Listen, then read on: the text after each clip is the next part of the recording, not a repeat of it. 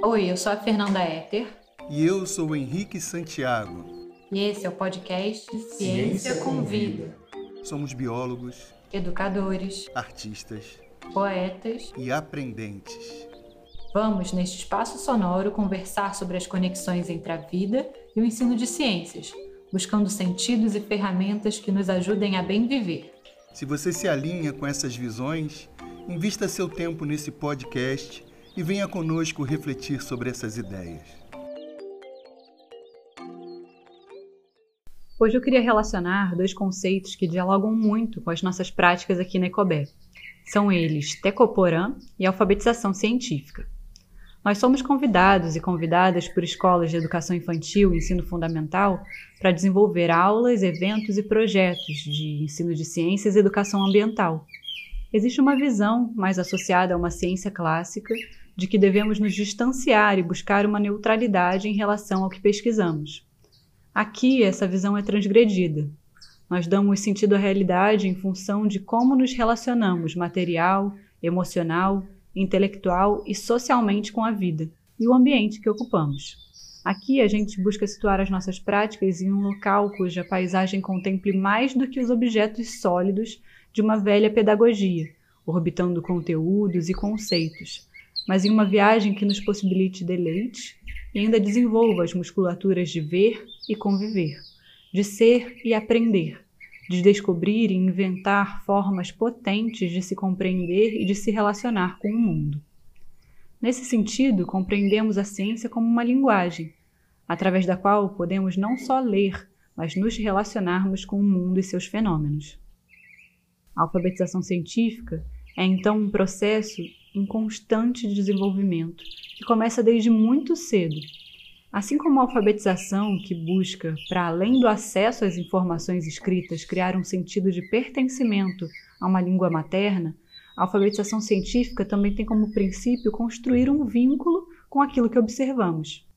E aqui eu percebo uma forte relação entre o processo e Tecoporã, filosofia que organiza a cosmovisão guarani, bastante falada nos tempos atuais como o bem viver. Renato Nogueira e Marcos Barreto apresentam essa filosofia de uma forma inspiradora no artigo Infancialização, Ubuntu e Tecoporã, Elementos Gerais para Educação e Ética Afroperspectivistas. Vale muito a leitura. O mundo ocidental classificou a infância a partir da ausência e da incompletude. Infância significa aquela pessoa que ainda não fala, Tomamos como referência de ser humano a fase adulta e, portanto, assumimos que devemos preparar as crianças para essa fase, para esse mundo que seria o mundo real.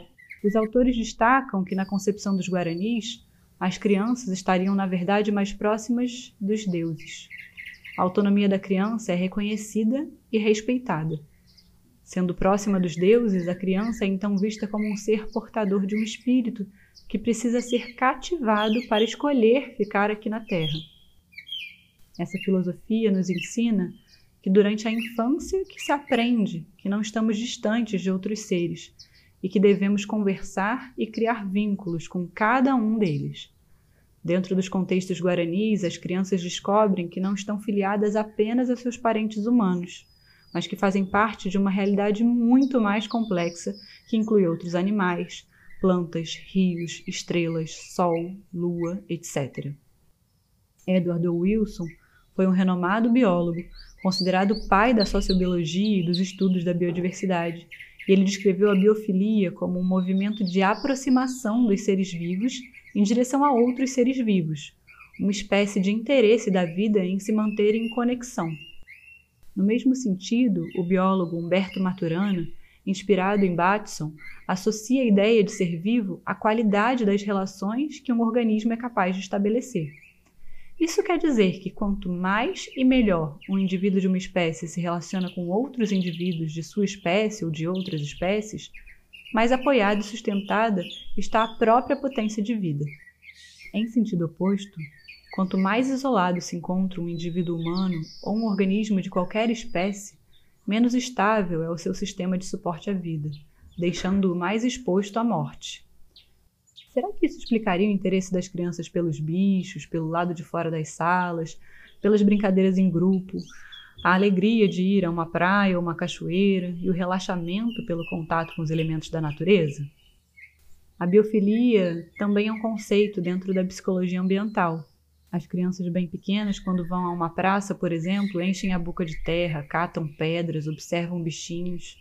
Todo humano tem isso, mas quando essa biofilia não é estimulada, acontece o que chamamos de déficit de natureza. As crianças que têm esse déficit não conseguem realizar seu desenvolvimento plenamente. Elas têm uma dificuldade maior em serem tocadas pelo sofrimento dos outros seres.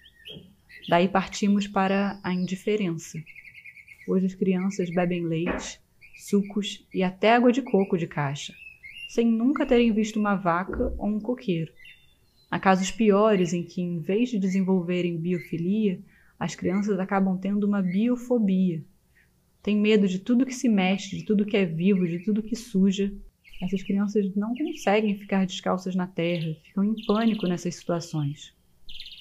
Afirmar a proximidade das crianças em relação a forças divinas pela cultura guarani quer dizer justamente que elas estão numa dimensão que não as separa radicalmente do mundo natural natureza e cultura, não estão separadas na condição da infância.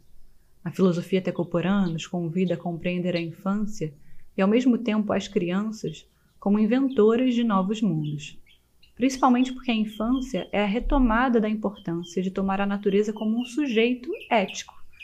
A gente pode interpretar a vivência guarani como uma maneira infantil de estar no mundo. A infância nos situaria em uma rede de interdependência com os outros seres e de dependência em relação à terra. Nogueira e Barreto colocam o bem-viver como uma maneira de ser criança para assumir que a espécie humana precisa ser cuidada pela natureza. No próximo episódio, vamos aprofundar um pouco mais esse tema.